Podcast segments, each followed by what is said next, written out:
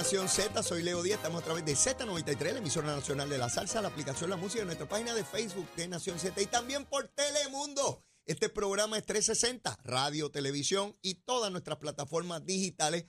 Aquí conversando con la secretaria de la familia Cieni Rodríguez. Y le decía antes de la pausa que me interesa saber sobre el maltrato de menores. En ocasiones pensamos que, que los maltratos ahora son más o son menos y a mí, yo recuerdo un profesor que decía que la fuerza de gravedad existía antes que la descubrieran. Y probablemente es que hoy tenemos unos mecanismos para, para hacer visible esa conducta que no teníamos en el pasado en cuanto al maltrato de niños. Eh, lo cierto es que, vemos con, con, mucha dureza, ayer se planteaba que dos oficiales de la policía que están casados, el esposo, son, son matrimonio y el padrastro de la niña del hogar tenía, por lo menos eso es lo que se alega, fotos desnudas de la niña. La oficial, la esposa, se da cuenta y hubo un incidente que pudo haber culminado en una tragedia en una gasolinera. Este, ¿Dónde estamos en términos de ese problema en Puerto Rico? Mira, eh, debo decir que contrario a los números de referidos de adultos mayores que están incrementando, el renglón de adultos menores ha, ido reduciéndose eh, consistentemente. Ahora bien, lejos de decir esto es este, una gran noticia, sigue siendo un número que estamos recibiendo. El año pasado se recibieron cerca de 14 mil referidos versus eh, 25 mil.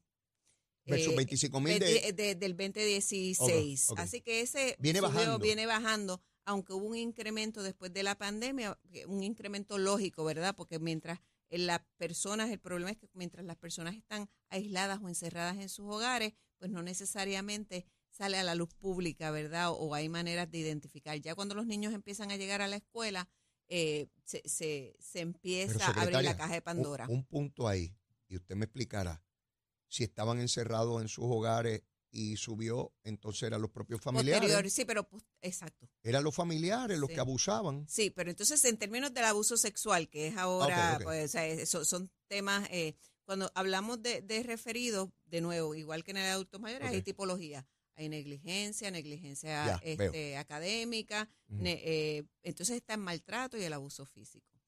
Los casos de abuso sexual eh, sí estamos eh, recibiendo más referidos. En ese renglón es mayor. En ese renglón es mayor. Y, la, y, cada vez, ¿verdad? nos están llegando casos más complejos. Cuando usted dice complejo, que más horrible. Ok, ya. Más horrible. Eso es lo que más horrible, saber. más horrible. y, y yo creo que parte de lo que pasa también es que cuando uno comienza a visibilizar los problemas, eh, comienzan a salir a la luz pública.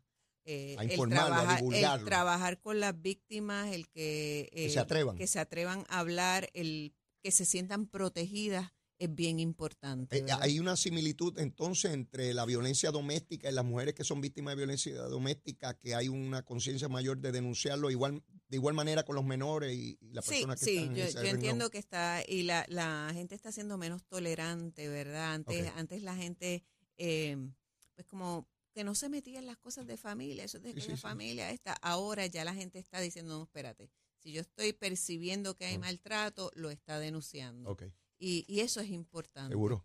Eh, pero el, el, mi, mi preocupación y ocupación mayor con eso es eh, el nivel. hemos visto padres que maltratan, padres y padrastros que maltratan bebés. ¿verdad? Y no, que, que, te llegue un caso de un bebé. ¿Lo han llegado a asesinar? Es, es terrible, es terrible y y obviamente la cantidad de niños que, que se están exponiendo a los temas y, y, entonces están yendo a sus escuelas y lo están diciendo, lo están diciendo, eh, ya están verbalizando, Ya, ya ese miedo no lo hay. Eh, ¿Qué, qué, rol juega los celulares, las redes en cuanto a esta situación social? ¿Ayuda, desayuda? Yo ¿verdad? Yo tengo una manera bien particular. De hecho, esta semana estuve, de hecho, hablando con, con el surujano general que estuvo en Puerto Rico y tuvimos una reunión pequeñita entre eh, las personas que estábamos allí. Y parte de las cosas que él decía con los eh, celulares mm. es que son un arma de doble filo, sobre todo en los jóvenes. Okay. Eh, ¿Qué está pasando con los jóvenes? Que hay algunos que obviamente lo utilizan para aprender. Y correctamente. Están correct- eh, pero hay otros que se están sintiendo inclusive bulliados por las cosas que ven en las redes, porque comienzan a no sentirse bien con ellos mismos, porque de alguna manera eh, lo que le dicen es, si tú no tienes X, Y o no logras alcanzar el éxito de esta No manera, nadie. no eres nadie. Y entonces, lejos de ser una herramienta, se está convirtiendo en un arma. Y el acceso a tantas cosas, pornografía, mil, mil Sí, barbaridades, sí, ¿no? Sí, se está convirtiendo en un arma que lo que los está llevando es, es a ¿Qué, qué- qué- depresiones. qué pueden hacer los padres, los- obviamente los padres responsables, para mantener algún control sobre un, un instrumento tan, tan, tan potencialmente positivo o destructivo? Mira, aquí tenemos que volver a lo que hacíamos antes. ¿Qué hacíamos antes? El deporte, Ajá. Las actividades extracurriculares, las reuniones en familia, cenar en familia, eh, eh, pasear por Puerto Rico. eh, y, y tú le dices a un muchacho, te voy a quitar el celular, eso no funciona. Te- Le dices, vamos para el cine, funciona. Vamos a compartir al parque, vamos a ver el juego de pelota, qué es lo que te interesa la música, vente que te voy a llevar a clases de música. Ese tipo de cosas, este, yo creo que nosotros tenemos que Secretaria, retomarlo. yo he visto, y a veces nosotros en mi hogar nos tomamos tiempo para ver qué estamos haciendo mal, y llegamos a un restaurante y está todo el mundo en la mesa en su celular, Sí. sin hablar entre ellos en una mesa de un restaurante. Están comiendo, pero están ahí. O en la misma casa, comunicándose por texto de que mira tal cosa, no, sin hablarse, Sí, enviándose texto. O sea, sí, sí, ha venido a hacer este, y, y era parte de lo que él conversaba y decía, mira, eh, ha logrado de, de- deshumanizarnos, ¿verdad? Este, mi, esposa coge los, cua- desvincularnos. mi esposa coge los celulares y los pone en una esquina de la mesa. Se acabó, todo el mundo aquí a hablar.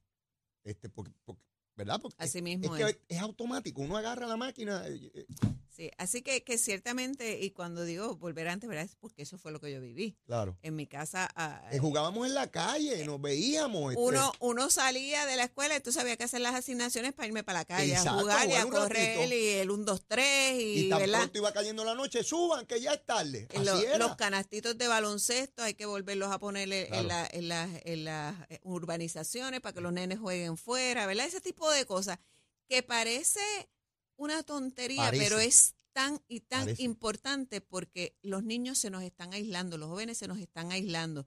Y cuando un joven no tiene que hacer, Sí, sí. ¿qué es lo que va a ir? Vamos a ver acá. Allá.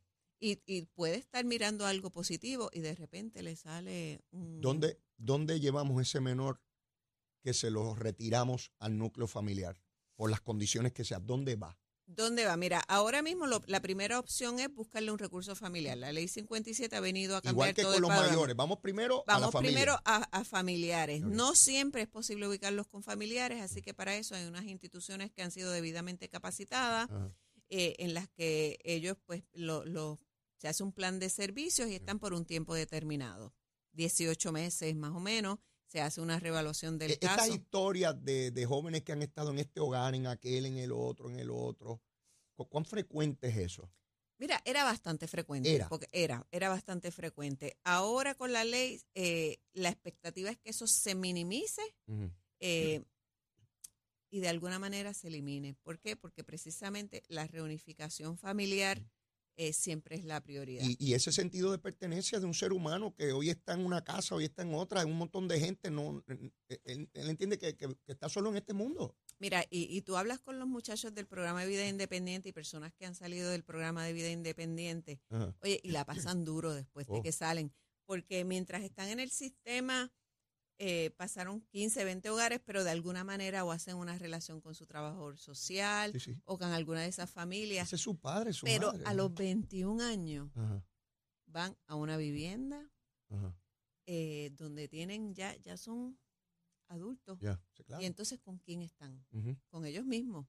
Por eso el nivel de recurrencia, ¿verdad? Eh, eh, yo, yo los he encontrado como una víctima vulnerable, ¿verdad? Una persona vulnerable, pero muchos de ellos han creado este sus corazas y, y- y hay historias de éxitos increíbles, porque igualito que nosotros este, enfatizamos en esas historias negativas, yo tengo muchachos que hoy por hoy son doctores, este, tengo tres trabajadoras sociales en el Departamento del Programa de Vida Independiente, tenemos jóvenes que han sido, eh, hombres y mujeres que están en la policía, o sea, que, también hay historias de éxito. ¿Podríamos traer a algunos de ellos aquí al programa? Bueno, los invitamos, claro que por sí. favor, por favor, claro quiero sí. que quiero que den ese testimonio de dónde ellos estuvieron, cuáles fueron sus vivencias y cómo de esas vivencias lograron desarrollar la fuerza para seguir adelante con, con el mayor éxito del mundo, ¿no?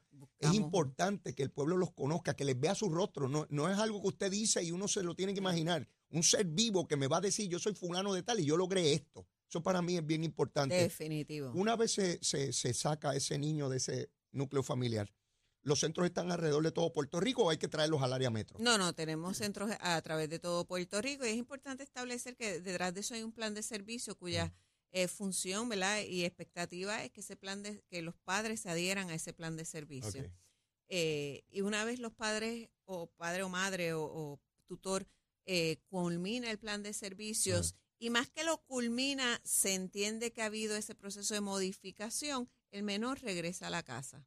Y hay un plan supervisado. ¿A por ¿Cuántos jóvenes tiempo. o niños hay ahora mismo en hogares o centros? Nosotros tenemos, eh, entre, entre familiares y hogares, tenemos cerca de 2.200, que es interesante porque hablando ahora, tenemos cerca de 6.200 adultos mayores bajo nuestra tutela o que se subvencionan Ok. versus 2.200 menores. Eh, ¿Se siente contenta con el trabajo que está realizando?